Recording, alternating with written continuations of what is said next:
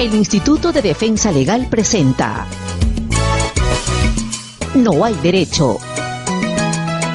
Un espacio de noticias, diálogo, debate y participación.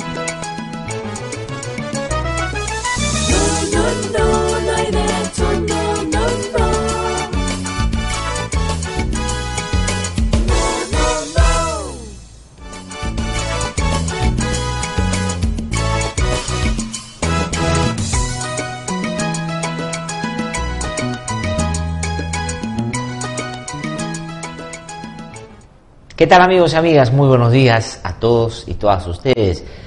Muchas gracias como siempre por acompañarnos. Estamos dando inicio a la jornada de hoy. Hoy es 31 de enero del año 2019 y como todas las mañanas, por supuesto, siempre con el deseo de que tenga un magnífico día en el ámbito personal, profesional, familiar. Es un deseo de quienes diariamente trabajamos intensamente para que usted pueda tener este espacio. Solamente quiero hacerle recordar que a partir del día lunes 4 de febrero, es decir, dentro de unos poquitos días, vamos a tener ya el programa completo, tres horas diarias de transmisión ininterrumpida para que usted pueda seguir no solo los comentarios que gentilmente por estos días no solo escucha, sino también comenta, Además vamos a incorporar ya entrevistas de manera permanente y estas se van a dar en el ámbito político, vamos a hablar también de economía, vamos a hablar del ámbito social, vamos a tener una aproximación más intercultural este año a nuestro país a través de distintas manifestaciones también que se expresan en otras zonas del país de manera descentralizada y de radio para procurar eh, ampliar el debate sobre los temas de interés público y vamos a dedicarle de manera especial también un espacio, como ustedes saben aquí en el programa, a la cultura, tan desatendida en nuestro país que miren ustedes el reflejo en la política, en los ámbitos de la dirección y el manejo de la función pública y a veces de lo que termina dictaminando qué tipo de políticas públicas vamos a los ciudadanos recibir en el ámbito de la educación, por ejemplo. Soy Glatzer Tuesti, como todas las mañanas, los voy a acompañar el día de hoy porque para mí es un honor, por cierto, hacerlo. Además, en esta plataforma que está funcionando de manera magnífica, donde IDL Radio, La Mula y Útero.p nos hemos unido para difundir y transmitir en vivo y en directo el programa, lo que también nos da la posibilidad de llegar a nuevos sectores que están conociendo este espacio. También quiero eh, hacerles notar que eh, estamos transmitiendo en vivo y en directo en 18 radioemisoras en todo el país. Esto en el marco de una alianza que sigue fortaleciéndose, que sigue creciendo y que más adelante seguramente vamos a dar cuenta de otro grupo de radioemisoras que también se suman a la transmisión de este programa. La verdad estamos muy contentos, entusiasmados y emocionados. Ya poco a poco van ustedes ver viendo, tenemos un magnífico set aquí que hemos ido ajustando por estos días que ya en su plenitud van a observar ustedes a partir de la próxima semana. Bueno, vamos a comentar, como todos los días, algunos temas que son de su interés. Uno, por supuesto, más importantes que otros, algunos más ligeros, otros que dan cuenta de la profundidad de los problemas que requieren, ojalá, una respuesta profunda también desde las eh, reformas que se planteen, pero que tienen que ser acompañadas por el interés ciudadano y por la sanción ciudadana y porque tenemos que empujar a que los políticos, las autoridades, se hagan cargo de aquello para lo cual han sido elegidos. El propio presidente de la República, haciendo buen uso del cargo que tiene, ha logrado en los últimos tiempos, y eso lo he dicho de manera reiterada, poner sobre la mesa algunos aspectos que son tan importantes para la vida institucional del país que no pueden ser desatendidos. La justicia y la política han estado en el centro de su interés para que esto pueda mejorar en los próximos tiempos. Sin embargo, han visto ustedes que en el Parlamento, por donde inevitablemente tienen que pasar estos cambios, porque hay que aprobar normas, hay que desarrollar algunos otros eh, aspectos legales, pues más bien ha habido una resistencia basada y movida por siempre esta pretensión fujiaprista de querer hacer las cosas como le da la gana. Y ahí han perdido, soy cabra y eso voy a hablar en un ratito. Pero sobre el presidente de la República también hay que anotar que si bien es cierto hay que saludar su voluntad política, nos parece muy bien lo que ha hecho en estos ámbitos, tiene que hacerse cargo también de las consecuencias de los cambios que él ha sugerido, ha planteado o ha venido impulsando. ¿A qué me refiero concretamente? Voy a decir en otras palabras. El presidente hace bien con iniciativa política en poner los temas sobre la mesa, en de alguna manera arrinconar y enrostrarle a los que han impedido esos cambios que, digamos, no tienen otra alternativa que avanzar hacia una salida de esa naturaleza. Y muchos nos hemos quedado satisfechos o ya contentos con que esa actitud haya logrado el debilitamiento del fujiaprismo, por lo menos en el Parlamento y en su representación política en general. Y el aplauso ha llegado, en el caso del presidente, a un considerable 60% de aprobación. Pero creo que este es un momento de cobrarle al presidente en el buen sentido por ese apoyo, que siga, ya no solo impulsando las reformas o día a día anunciarlas, decirlas o nominalmente eh, seguirlas pregonando, sino tener y ser consciente de que las consecuencias de los cambios que están haciendo van o no van a resolver el problema. Porque lo que está aprobándose en el Parlamento, a regañadientes, hay siete proyectos que se han discutido, ya se han aprobado tres o cuatro, me parece, y dentro de poco se van a aprobar los otros. La pregunta es, ¿eso va a resolver el problema de la justicia y la política? Me parece que no. Y el presidente tiene que tener una lectura un poco más comprensiva de los problemas para que la respuesta sea igual de profunda a aquella vergüenza que nos ha dado saber, por ejemplo, las redes de corrupción en el sistema de justicia. Por lo tanto, no es yo tengo la necesidad política, yo planteo los temas, yo me gano el apoyo de la gente, yo impulso esto y se lo dejo a los otros que lo hagan como se parece. O lo que yo impulso, me lo han recomendado porque lo he tercerizado a una que otra comisión y me dicen que eso es lo que hay que hacer, yo solo lo impulso sin tener una evaluación personal o de su gobierno de que si eso es correcto o no es correcto de la manera como se viene haciendo. Yo he sido crítico de todo lo que se ha planteado en la Junta Nacional por la Justicia porque me parece que desde quienes van a decidir, que son los propios actores comprometidos con los problemas del sistema de justicia, hasta la manera como se ha finalmente decidido tomar en buena medida una copia del funcionamiento del CNM para aplicarlo a la Junta Nacional por la Justicia, pues me parece que no va a apuntar. Además, en términos logísticos, en términos eh, de, viabilidad, en términos prácticos. Imagínense ustedes que la Junta Nacional para la Justicia empieza a revisar todos los nombramientos que se dieron en el 2015 y el 2017 y aparte tenga que ratificar, nombrar y evaluar a todos aquellos que en estos nueve meses han estado en lista de espera porque no ha habido Consejo Nacional de la Magistratura siete integrantes con sus asesores y su grupo de trabajo, va imposible que en un corto tiempo puedan llevar adelante esta tarea. Además, recordarán ustedes que hacia abril de este año, o sea, entre un par de meses más solamente, se acaban los nueve meses de emergencia que se determinó para el Consejo Nacional de la Magistratura.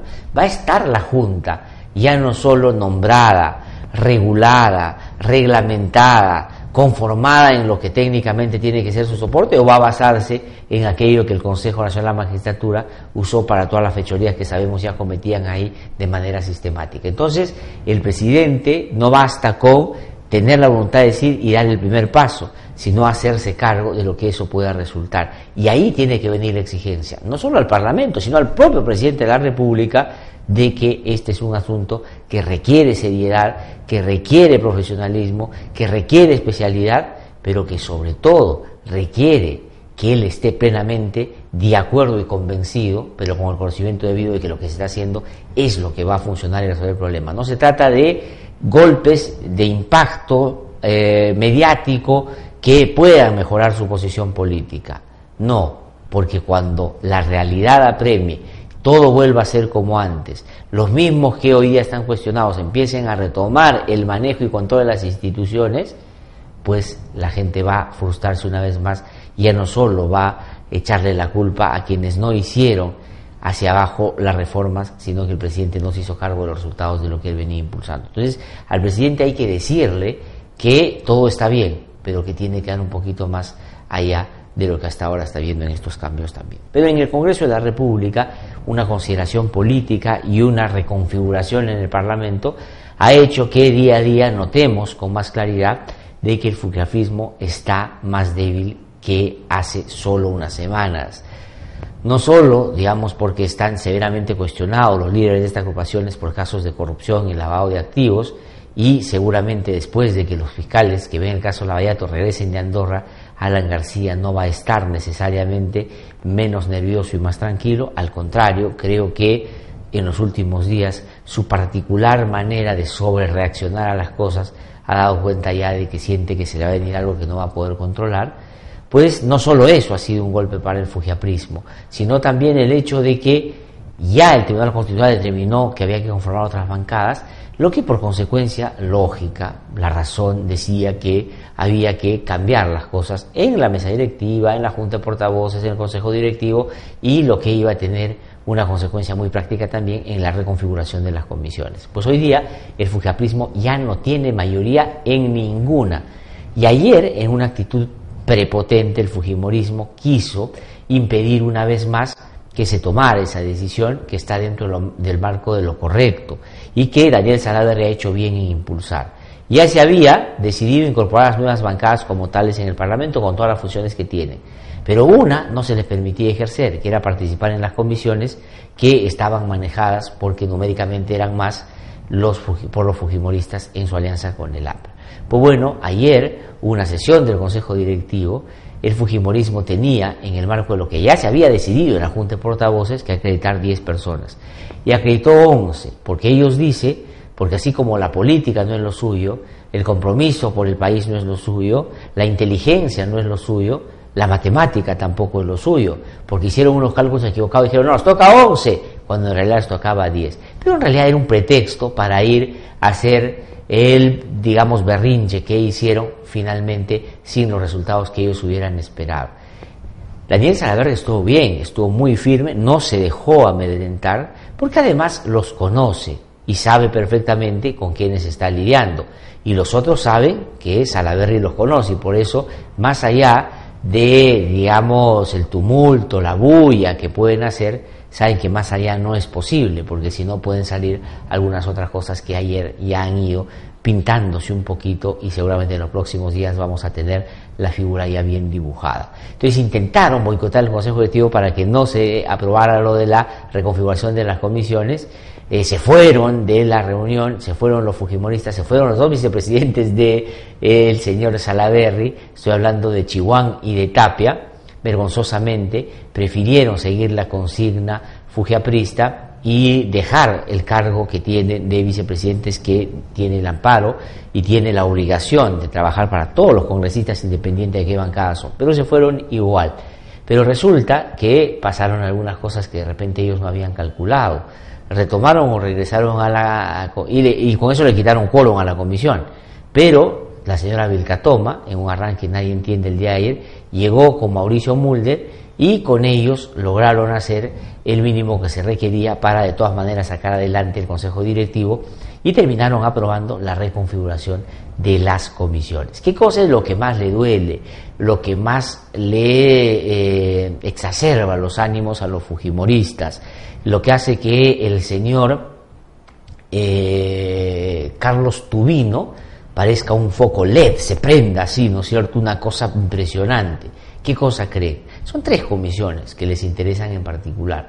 Una, que han sido el escenario además, diría yo, desde el ámbito estrictamente político, por supuesto, porque un país de altos niveles de delincuencia, esto no quiero que se tome mal, desde donde se ha venido de alguna manera desarrollando actos de amedrentamiento, de amenaza y de extorsión política la comisión de, ah, y por supuesto, de favorecimiento a los intereses de aquellos que con esos buenos tratos querían garantizar se queden en la agrupación de Fuerza Popular para que no estén en este desmoronamiento que todos estamos viendo.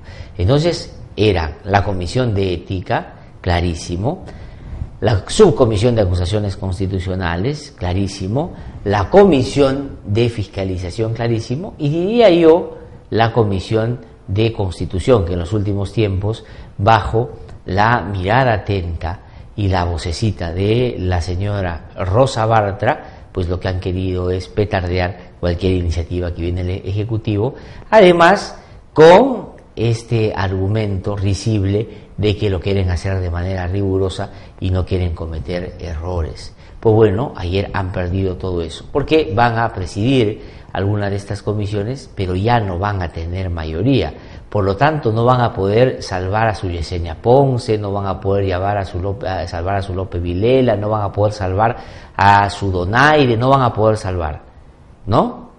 Y tampoco van a poder en otras comisiones, como la subcomisión de acciones constitucionales, blindar a Chávarri, a Inostroza, etcétera, etcétera. ¿Por qué? Porque hay ya otros grupos que han entrado y van a entrar y hacer si logran ponerse de acuerdo, cosa que ha pasado ya en otros ámbitos, pues mayoría y con esto contrarrestar el abuso fujiaprista, ¿no es cierto? Y tampoco en la Comisión de Fiscalización y así uno puede seguir desarrollando esto que ha sucedido el día de ayer.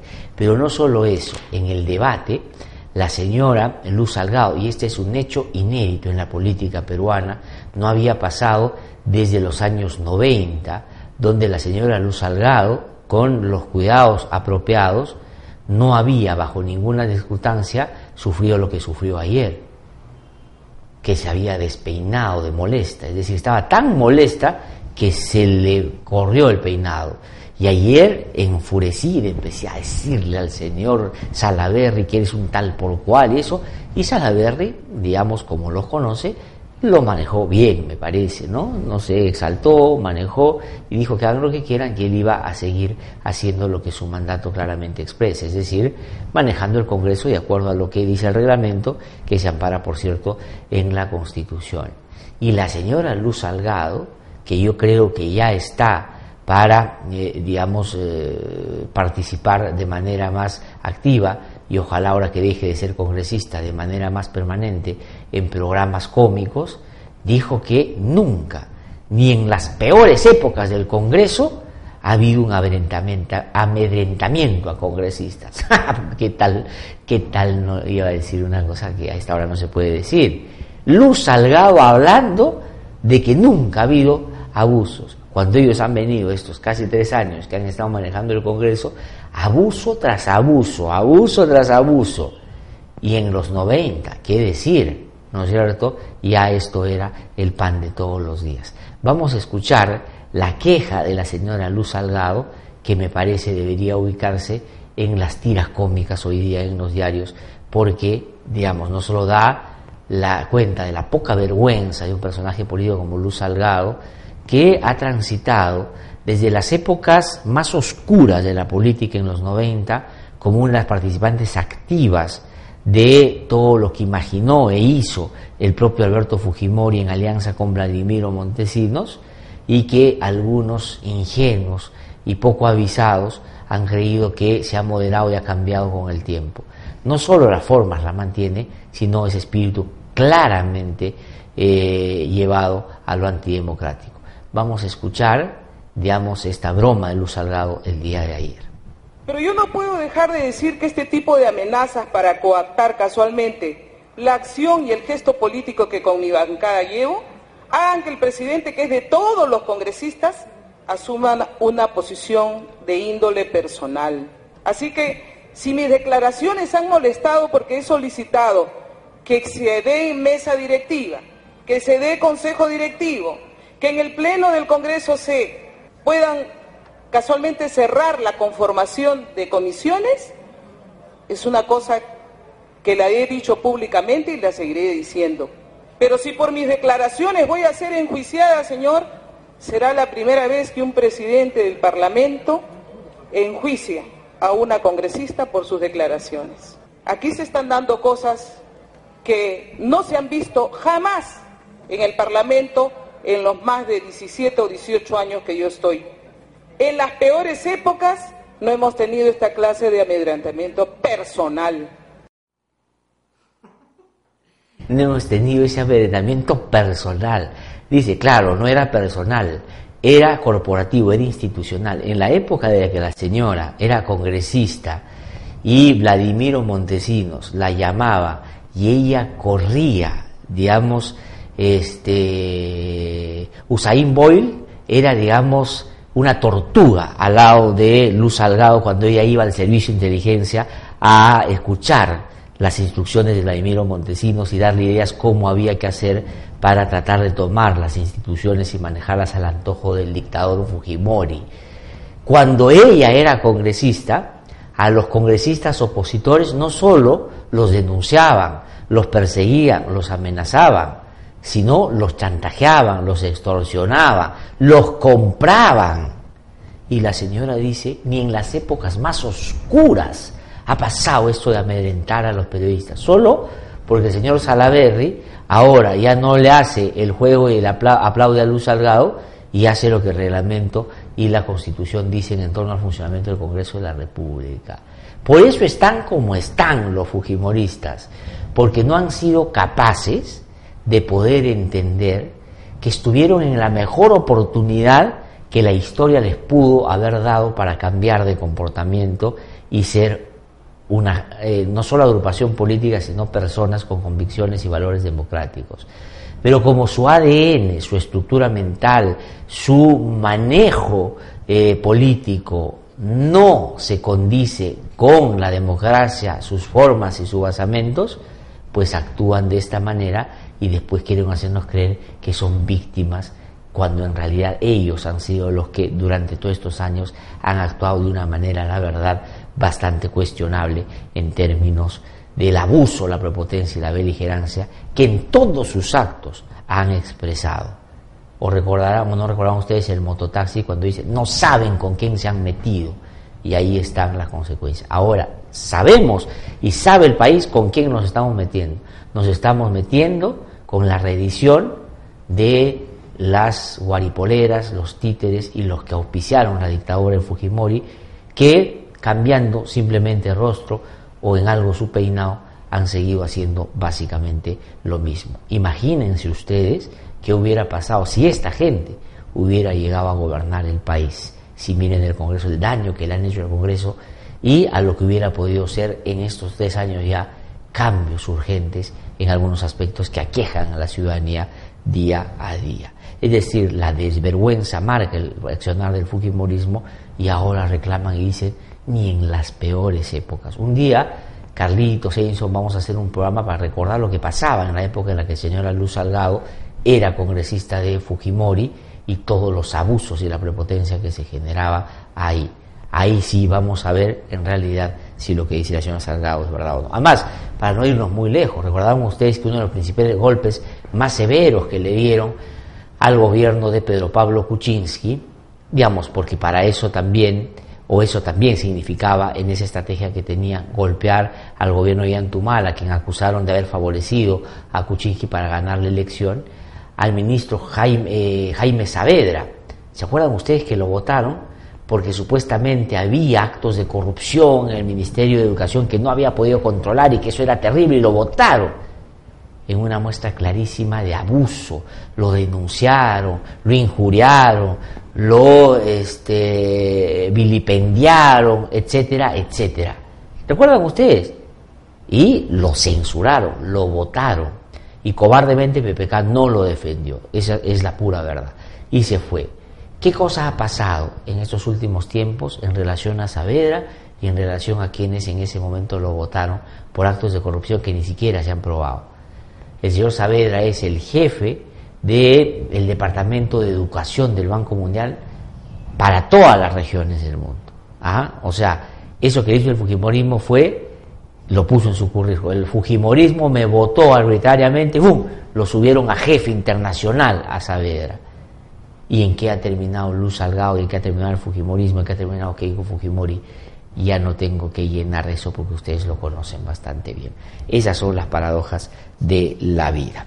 Hay otros temas que también en el Congreso, otros aspectos que en el Congreso se han eh, originado el día de ayer. Yo estoy de acuerdo que el Tribunal Constitucional haya dicho que si una persona que entra por una agrupación política al Parlamento y siente que esta agrupación política gira, cambia y eso atenta contra los principios que esa persona al ingresar a esa agrupación creía que eran fundamentales, pues tiene todo el derecho, y yo saludo y aplaudo eso, de irse de esa agrupación política y esa bancada. Claro que sí, eso no es transfugismo, eso es apego a tu conciencia, eso es una cuestión que está relacionada con la objeción de si no estoy de acuerdo con eso y me voy. ¿De acuerdo? Y eso me parece muy bien. Y el problema era que eso el Fujimorismo se encargó de llamarlo transfugismo. Pero no solo eso, sino que todos los que salían de las bancadas no podían formar una bancada. ¿Y por qué hizo eso? Porque cuando empezaron a salir gente del Fujimorismo, querían pues que no pudieran o no quisieran o no intentaran meterse con ellos para manejar de manera prepotente como lo hicieron siempre esa mayoría alentada por la barra alanista que por cierto los ha encaminado a la desgracia también y después se va a lavar las manos y va a tratar de distanciarse del fujimorismo si es que ya no le es útil como ya no le está siendo útil. La llegada de Mulder ayer para darle quórum al consejo directivo cuando los fujimoristas aliados de ellos se habían ido es una muestra de que Alan García les ha dado la orden ya probablemente de que no sigan tanto al fujimorismo. Pero esa es otra historia. Pero ¿qué cosa ha pasado ayer? Entonces en esta lógica de armar nuevas bancadas, hay ambas bancadas en el Congreso de la República, ayer se presentó una nueva que va a pedir formalmente que la consideren como tal. Se llama Acción Republicana. Además, ¿sabrá la gente de estas bancadas que están formando qué cosa significa ser republicano? ¿Qué es la república? ¿Tendrán una idea cabal de lo que esto significa? Pues yo dudo por los nombres de quienes integran esta bancada. Bueno, ¿quiénes integran esta bancada? ¿No es cierto? Hay este, algunos personajes que tienen una particularidad, y esto lo ha dicho muy bien hoy día en una columna Gustavo Rodich, que los ha llamado los fujitopos. ¿Él es el que le ha puesto eso no? O, no sé quién, pero él en su columna hoy día dice la bancada de los fujitopos. Porque no me vas a decir pues que el señor Pedro Lachea no era un fujimorista. El Pedro Lachea es esencialmente un fujimorista. O sea, no puede hacer o no puede ser otra cosa. Es central, esencialmente fujimorista. Y Fujimorista fue siempre, dentro de Planos por el Cambio, apoyaba al Fujimorismo. En momentos en el que había que partir aguas, apoyó al Fujimorismo. En el momento en el que se requería hacer que las fuerzas democráticas se juntaran para combatir la protesta del Fujimorismo, él decidió, comillas, hacerse independiente y se fue. Y hoy día va a ser parte de esta bancada. ¿Quién más está ahí? El señor Eresi, gran amigo del señor Alex Curi, ¿no es cierto? Uno de sus principales, diría yo, discípulos, ¿no? en forma y en fondo. Y ese también era un fujimorista. En varios momentos pudimos apreciar en su comportamiento una clara vinculación con el fujimorismo, no solo político, sino el fujimorismo como una manera de hacer las cosas y relacionarse con otros sectores. Y de hecho, recordarán ustedes que cuando estaba Pedro Pablo Kuczynski en desgracia, en el momento en el que arbitrariamente lo querían sacar, después ya él mismo tuvo que renunciar porque no le quedaba otra, pues uno de los que impulsó eso fue el señor eh, Eresi. Pero no solo eso, aparecía pidiéndole consejos al señor Inostroza Pariachi en temas tan sensibles y graves como la criminalidad organizada y el lavado de activos. Y decía, oye César, quisiéramos que tu posición fuera tomada en cuenta aquí en el Congreso, cuando lo que había hecho Inostroza Pariachi más bien era casi desaparecer este delito, cosa que la propia Corte Suprema tuvo que después traerse abajo porque eso iba a favorecer a gente como Joaquín Ramírez. De hecho, Joaquín Ramírez se benefició de eso que nosotros Pareachi hizo en una casación o en una sentencia que dio en un caso en Arequipa. Entonces Ceresi tuvo que renunciar a ser ministro de Justicia por eso. Entonces, con el señor Olachea, dos fujimoristas que se juntan ahí. Después hay una señora que se llama Marita Herrera, que nadie tiene la mejor idea. Yo este, haría un concurso le invito un almuerzo a quien en este momento me escribe en las redes sociales si alguna vez en su vida ha escuchado un minuto seguido a la señora hablar, ya no digo en el pleno, en, en algún lado, si tiene alguna idea, algún proyecto, algo que haya desarrollado. Si alguien me pone eso, yo le invito este viernes un ceviche en el lugar, no, yo nos vamos a comer, claro, pero pónganme ustedes algo que haya hecho la señora Marita Herrera. Y luego está el señor Julio Rosas.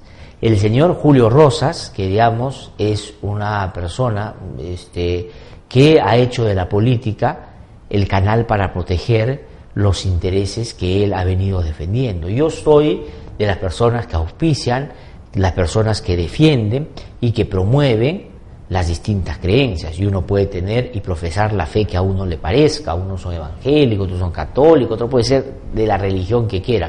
Yo no tengo ningún problema y aliento en un país democrático esa diversidad. Pero el señor Rosas ha hecho de la política el canal para tratar de introducir a las políticas públicas ese pensamiento y esa manera como él se relaciona con su feligresía, con sus seguidores y con la idea. Y lo hace a veces de manera muy fundamentalista, buscando impedir e impidiendo en la práctica que se pueda luchar, por ejemplo, contra la desigualdad entre hombres y mujeres, que se pueda luchar contra el feminicidio, que se pueda luchar contra estos desequilibrios de género que hay en nuestro país, que se luche contra la discriminación en todas sus expresiones, en fin, eso es lo que en la práctica ha hecho. Y él ha terminado siendo, porque él viene de una iglesia que además mueve muchísima plata, muchísima plata, y por eso es que los partidos políticos terminan empeñados por dos razones. Porque esto les ofrecen a su feligresía. Sí, señores, si ustedes siguen a estos, comillas, pastores o elegidos que dicen ellos ser en un diálogo directo con Dios sus emisarios, y ustedes lo siguen seguramente eh, honestamente, desesperanzados de que en otros lados no les ayudan y lo siguen, pues esta gente hace negocio con ustedes, porque la plata que dan hace que ellos se compren unas limosinas, que vivan en casas eh, extraordinarias, que viajen por todo el mundo, que sus hijos, digamos, puedan tener millones. Eh, recordarán ustedes este pastor Santana que hasta quiso comprar el estado de Alianza Lima y luego está denunciado, me parece, por violación sexual y su hijo también por agresión, etcétera, etcétera. Así son, son mercachifles, es decir, son negociantes de la fe, les meten miedo, dice, con mis hijos no te metas porque esto lo van a homosexualizar, van a hacer el... Y eso no es verdad, eso es un fundamentalismo mentiroso que lo que hace es que ellos se fortalezcan políticamente y que llenen sus bolsillos de plata. Eso es lo único que en la práctica consiguen con eso. Y lo hacen a costa de mucha gente que a veces, humilde y honestamente, cree estar en el camino correcto porque busca tener fe y esperanza en algo. Y el señor Julio Rosas ayer también es parte de esta bancada que se llama Acción Republicana. Pero también es fujimorista. De hecho, entró con los fujimoristas al Parlamento. Entonces ya tienen ustedes cuatro fujimoristas que se han juntado.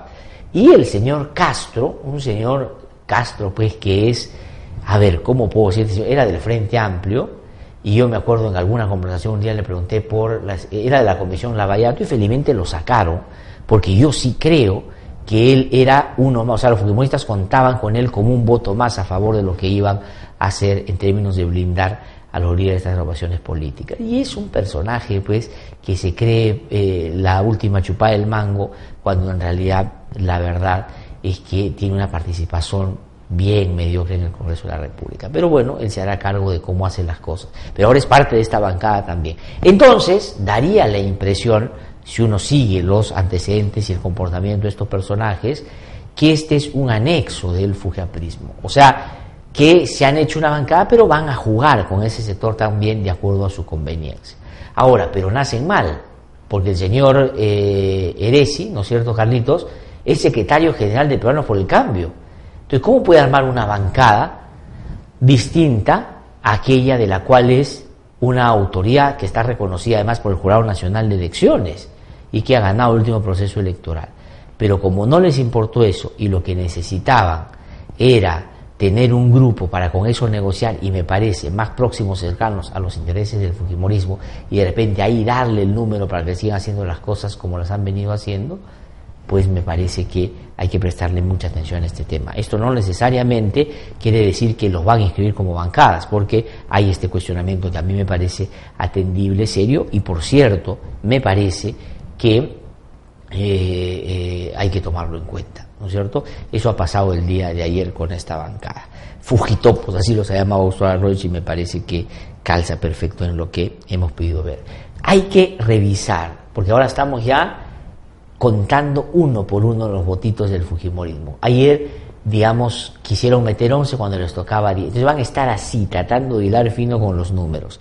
Ojo, en el Congreso se tiene que resolver la situación de por lo menos cuatro congresistas. Que si esta situación se resuelve de acuerdo a ley, de acuerdo al sentido común y a lo que como evidencia hemos podido en los últimos tiempos apreciar en los casos por los cuales están siendo denunciados o imputados deberían salir del Congreso, por lo menos suspendidos por un periodo no muy corto.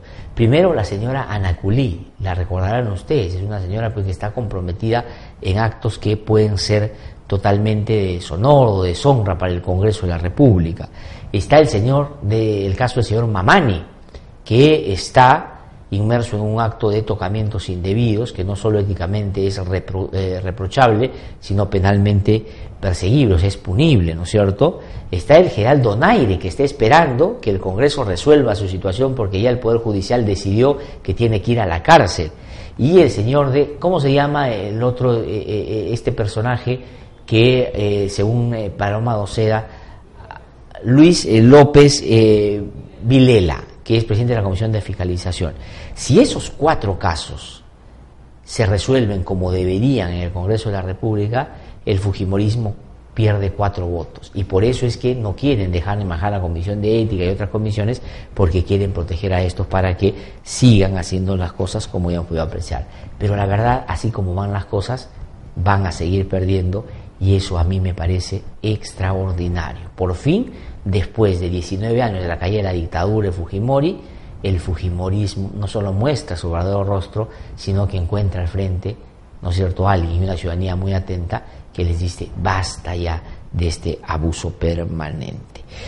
Eh, ha habido una noticia interesante, importante, me parece, en el Ministerio Público, me voy a otro ámbito, a otra institución, y es que la fiscal de la Nación, Zoraida Ábalos, ha decidido ha tomado la decisión de ratificar a Pablo Sánchez como el fiscal que va a investigar a los cuellos blancos del puerto, es decir, va a investigar a Chávarri.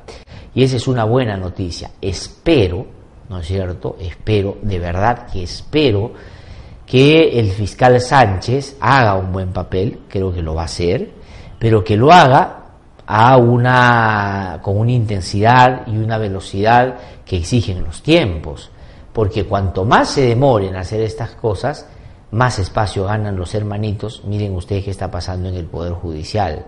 Y a mí me ha llamado mucho la atención los pocos avances que hay en el Ministerio Público sobre estos casos, que deberían ya estar en un estallido distinto. Hay una argumentación ahí que como hubo la salida de y entró Zoraida Ábalos, había que ratificar a Pablo Sánchez, que estaba un poco en incertidumbre si iba o no estos casos, pues bueno, ahora ya está en su cancha y hay que impulsar estas investigaciones como la única manera de tratar de contrarrestar el reacomodo de este sector de los hermanitos que mientras estamos preocupados en otras cosas, pues empiezan a ser premiados sobre todo en el Poder Judicial. Ya estamos haciendo el seguimiento, identificando dónde están los que están por lo menos indicados por la fiscal Sandra Castro como partícipes de la organización criminal, es decir, dónde están y qué están haciendo dentro del Poder Judicial. Hasta ahora, dicho de paso, dicho sea de paso, no se ha resuelto la situación del señor Walde Jauregui, después de el audio, después de todo lo que hemos, eh, lo que hemos apreciado.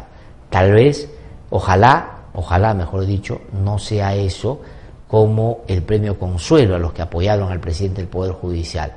Estoy tratando de, con eh, exactitud, saber en qué andan estos personajes que apoyaron a el señor Lecaros y la verdad me estoy llevando algunas eh, sorpresas. Voy a terminar eh, con dos casos de corrupción muy importantes. Hoy día varios medios, pero también quien mejor lo desarrolla es el diario El Comercio, se da cuenta de no de uno, como dicen otros medios, sino de dos testimonios que involucran al ministro, a un ministro de Ollantumala con el Club de la Construcción. Dice, uno de los colaboradores de la Fiscalía declaró que el Club de la Construcción pagó 17 millones de dólares en efectivo al hermano del ex titular del Ministerio de Transportes y Comunicaciones, Carlos Paredes, quien habría permitido que este grupo operara durante el gobierno nacionalista. ¿Qué dice el diario El Comercio del modus operandi? Además así lo subtitula esta nota de Carla Ramírez, camarena del diario El Comercio, la unidad de investigación. Dice modus operandi. Según el colaborador 14-2018, el entonces ministro Carlos Paredes, comillas, ostentando dicho cargo, coadyuvó a las actividades de la organización delictiva Club de la Construcción, a cambio de sumas de dinero, escuchen ustedes esto, considerables que eran entregadas a su hermano José Guillermo Paredes Rodríguez. Es decir, una persona muy cercana a Ollantumala y Nadine Heredia, era el garante de que le dieran o favorecieran al Club de la Construcción con obras del Ministerio de Transporte y Comunicación a cambio de que le pagaran millones de dólares que cobraba su hermano para tal ilegal fin. El colaborador 1418 ha dicho, el club de la construcción pagaba los porcentajes acordados en efectivo y de manera directa. Luego surgió la idea de hacerlo a través de la empresa Lual. Imagínense ustedes, un ministro que deja que actúe una mafia a cambio de que su hermano cobre un porcentaje de todas las obras que estaban ilegalmente adjudicando. Pero el colaborador, porque no es solo uno, sino dos colaboradores, el colaborador 09-2018 dice, presentado como hermano del ministro Jorge Paredes, pidió 5% del concepto de pago por las obras a adjudicarse. Y esto es un grave delito. Dice, los representantes de dichas constructoras, dice el testigo protegido o el colaborador eficaz, eh, de dichas constructoras en reuniones que tenían definían la prelación de las empresas que deberían conquistar las obras convocadas por Provías Nacional de Ministerio de Transportes en puridad, es decir, en secreto, a qué empresa debería adjudicarse la buena pro, sin, eh, señaló en su manifestación los colaboradores, ¿no?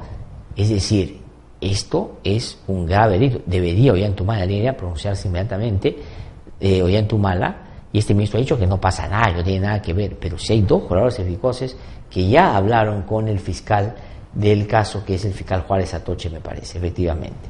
Pero no solo eso, yo estaba recordando, y mi diligente productor Carito Ancul inmediatamente buscó y coincidió la información, es que este señor José Guillermo Paredes Rodríguez, a quien dos colaboradores eficaces en esta investigación le atribuyen haber sido el que cobraba el 5% de las obras que el Ministerio de Transportes le asignaba al Club de la Construcción en un entuerto mafioso, ese señor estuvo metido en el caso de apoyo total, recordarán ustedes, unas consultorías que se decían que eran falsas, ¿no es cierto?, fraguadas, inventadas, y que favorecían a la señora Nadine Heredia, porque ella consignaba en su hoja de vida que había trabajado ahí, recibió unos dineros a través de esta empresa, cuando parecería que no hizo las consultorías, que no hizo nada y que ese dinero venía de otra fuente que puede ser ilícita. Entonces este señor José Guillermo Paredes Rodríguez no solo está, parece vinculado al caso del Club de la Construcción, sino nos hace recordar aquel en el que Nadine Heredia también aparecía por lo menos mencionada, indicado, favorecida, ¿no es cierto? Este es un dato que también habría que incorporar al análisis de este caso. Estamos en la parte final de los comentarios de este día y no quiero dejar de mencionar este otro tema. IDELA Reporteros el día de ayer y recomiendo que ustedes vean IDELA Reporteros. Yo no sé cómo hace IDELA Reporteros, pero tiene una gran capacidad de poder tener información muy rápido de lo que sucede en el ámbito de la investigación sobre el caso Lavallato, que siguen hace bastante tiempo. La magnífica nota que escribe Idea de Reporteros el día de ayer se llama Revelaciones en Andorra, y esto tiene que ver con el viaje que eh, acaban de hacer, están todavía, hoy día hay un interrogatorio que va a hacer José Domingo Pérez, ayer la eh, fiscal Mori fue la encargada de interrogar a uno de los funcionarios de la banca privada de Andorra, hoy día lo hace José Domingo Pérez a otro, han ido a indagar sobre qué cosa es lo que hacían y cuál era la modalidad para crear cuentas en la banca privada de Andorra para personajes que después recibían dineros ahí de una manera, por supuesto, eh, muy eh, rara, ¿no es cierto?, con circuitos de lavado de activos, claramente, para ocultar eh, el origen, ¿no? Y le hacían cuentas. Y ahí hay algunos personajes muy interesantes. Por ejemplo, Miguel Atala Herrera, este es un personaje muy interesante. A ver si me ayudan con la nota. No voy a leerla toda, por supuesto. Se llama Revelaciones en Andorra. Y quiero leer solo la primera parte. Dice, fue un viaje largo, describen cómo fue el viaje. Dice, en esta entrevista el reportero concentrará en mostrar la evidencia que poseen las autoridades de Andorra sobre los pagos del presunto soborno que efectuó el sector de operaciones estructuradas de Odebrecht a Miguel Atala Herrera. Y hacen una descripción muy clara de quién es Atala Herrera. Dice, para quienes lleguen tarde, el caso será bueno recordar, al caso será bueno recordar que Miguel Atala Herrera es un empresario que tuvo cercanía con Alan García y especialmente con Luis Navas, secretario y hombre de confianza del expresidente. Y ahí efectivamente que nos están siguiendo a través de las redes sabe y lo están viendo, aparece el señor Luis Nava con el señor Atala ahí en una fotografía, ¿no es cierto? Bueno, salen ahí en una exposición, parece cultural. El 2003, escuchen ustedes la cercanía de Atala con Nava, y Nava es Alan García como Alan García es Nava, ¿no es cierto? Eh, porque claro, cuando le preguntan a Alan García, él no sabe nada de Nava y Nava no sabe nada de García, porque claro, los dos son muy amigos y se protegen los unos con los otros, han trabajado toda su vida juntos. El 2003 dice, por ejemplo, el primer consejo directivo de la Asociación Democrática Social tuvo como presidente Alan García, como secretario a Luis Nava y como tesorero a Miguel Atala. El 2004, un año después, era otra asociación. El Instituto del Empleo presentó como presidente Atala, secretario ejecutivo a Luis Nava.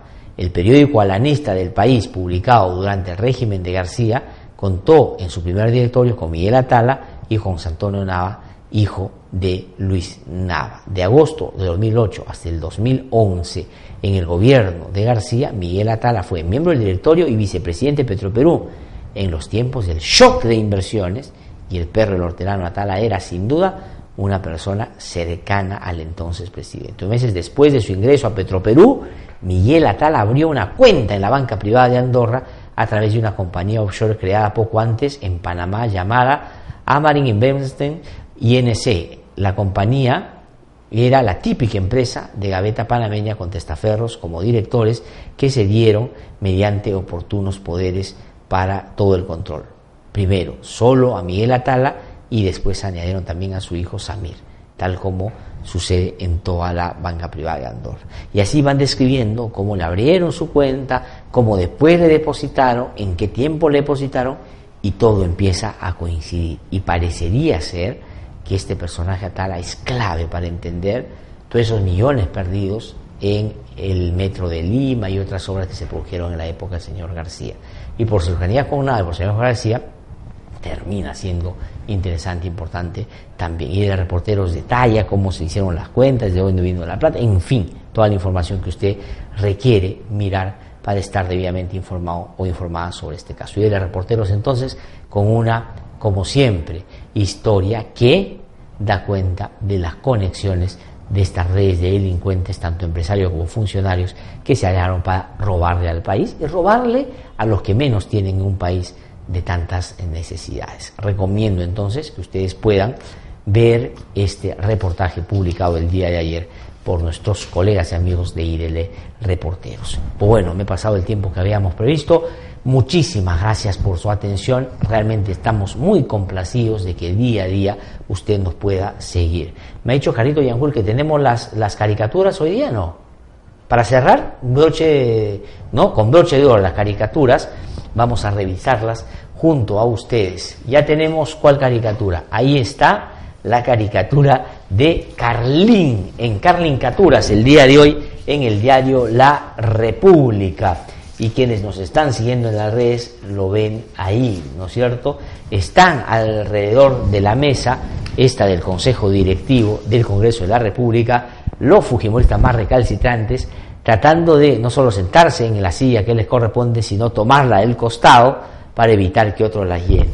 Y está Luz Salgado, está, ¿quiénes son? Tubino, está Rosa Bartra, está Becerril, todavía está en el Congreso de la República. Ah, ese es otro caso que hay que ver que, en, qué, en qué termina, ¿no? Y dice, no pueden quitarnos asientos porque ahora seamos menos, dicen los fujimoristas, con una magnífica caricatura de Carlín el día de hoy, reflejando la situación patética del fujimorismo en, con el APRA en el Congreso de la República. Vamos ahora a Eduardicidios. Tenemos Eduardicidios, tiene que ver con otro tema. Nosotros nos sumamos también a la campaña de lucha contra la delincuencia en La Victoria, un distrito no solo diría asediado, sino tomado por las mafias, y el alcalde eh, Forza ya ha tenido la voluntad y la tiene de impulsar. Un abrazo, un saludo también a Susel Paredes, que está haciendo un trabajo extraordinario y que se la está jugando, lo está haciendo de manera inteligente. Y también quiero decir que el otro día una este, periodista que, como digo yo, más disforzada que inteligente, trató de, a través de su canal de televisión, decirle a Susel Paredes, vamos Susel, dile que son unos malditos, unos desgraciados, que tú lo vas a combatir, dile que no te asustan, que no... Y él le respondió y dice, ¿tú quieres que me maten o qué? No, no puede tomarse uno estas cosas de una manera tan ridícula, tan poco responsable. Si a alguien le dan la, la oportunidad de estar en un medio tan masivo, tan importante, para comenzar algo tiene que prepararse. Uno, y en segundo lugar, tiene que ser consciente de la alta responsabilidad que uno tiene para decir estas barbaridades.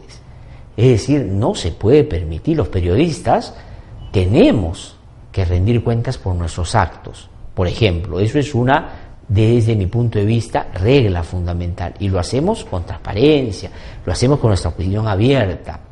Pero lo otro es que no se puede ser irresponsable. ¿Cómo yo puedo decirle a una persona alentar que diga tal o cual cosa solo para ganarme un titular o para eh, eh, con eso decir que yo también lucho contra estas mafias. Muy bien, Susel Paredes, que la puso en su sitio. Esto es pues cuando a veces inventa gente y se le mete a la televisión y terminan con esfuerzo haciendo estas cosas y bueno, y como a veces nuestro país es poco exigente también con los medios y los periodistas, pues algunos de esos se hacen famosos, líderes de opinión, inclusive aparecen en las encuestas de poder. Eso es realmente increíble y patético desde mi punto de vista. Pero bueno, lo que quiero decir es que Susel Paredes hizo bien y dijo, mira, yo no voy a prestarme este juego y no voy a poner en riesgo tampoco mi integridad. Muy bien, Susel Paredes, me respeto, por supuesto, yo conozco a Susel Paredes y está haciendo un excelente trabajo y cuenta con el apoyo de todos los vecinos y vecinas de la Victoria. Hay varios alcaldes que se han sumado a eso y todos los ciudadanos y ciudadanas saben que necesitamos estar del mismo lado para combatir estas organizaciones criminales. Entonces, lo que dice Eduardo de hoy día en su columna tiene que ver con eso. Dice personajes, le dice al otro personaje de Eduardo en Eduardicidios. Eh, uno le dice al otro, ¿no? El aliancista George Forsyth ha conseguido que las hinchadas de Alianza y la U le hagan barra. Y el otro le dice, es que esta vez el clásico es contra las mafias de la victoria. Muy bien, Eduardo de Eduardicidios, el día de hoy manden esa caricatura a ATV, por favor, de todas maneras, mándenla para que la ponga ahí en un cuadrito. Eh, y tenemos la de, la de Andrés Cederino, no hemos podido, es buenísima, ¿la puedo contar o no, Carlitos Edinson? Ah, Lincoln se ha sumado al equipo de la radio, ahora está en los controles, ahora apoyándonos esta mañana. ¿Que, ¿Puedo mostrarla o no? Es que yo meto en problema, tenemos un set bien bacán que lo estamos terminando de, de armar y lo muestro, no creo que sea posible mostrarlo, ¿no? A ver, vamos a ver. Ya, acá está. Miren ustedes, ahí está. Nuestro amigo Andrés Ederin, otra vez Andrés. ¿Se acuerdan de Topollillo o no? Claro, los que ya estamos centrados en los 40 nos acabamos de Topollillo. Carlito no conoce a Topollillo, sí. Carlito, ¿conoce a Topollillo o no? Lincoln no sabe quién es. Lincoln cree que es un, este, uno de los Pokémon, no. Este era un ratón que salía en la televisión, ¿no? Y se llama Topollillo. Y por acá le preguntan, ¿no? va corriendo Topollillo con sus eh, frutas, ¿no es cierto? Y se van cayendo estas de su, de, su canasta y alguien le dice, ¿a dónde vas Topollillo? Y él contesta, a conformar mi bancada en el Congreso. ya saben qué bancada va a tener, ¿no? Topollillo, ¿qué bancada cree? Contéstelo para mañana en nuestras redes y lo comento aquí en No hay Derecho. Que tengan un magnífico día, que les vaya muy bien es el deseo de este programa. Nos encontramos mañana a las 7 en punto aquí en No hay Derecho y el lunes, por supuesto, con programa de 3 horas para que ustedes puedan también escuchar y seguir las conversaciones que vamos a tener aquí en el programa. Que les vaya muy bien.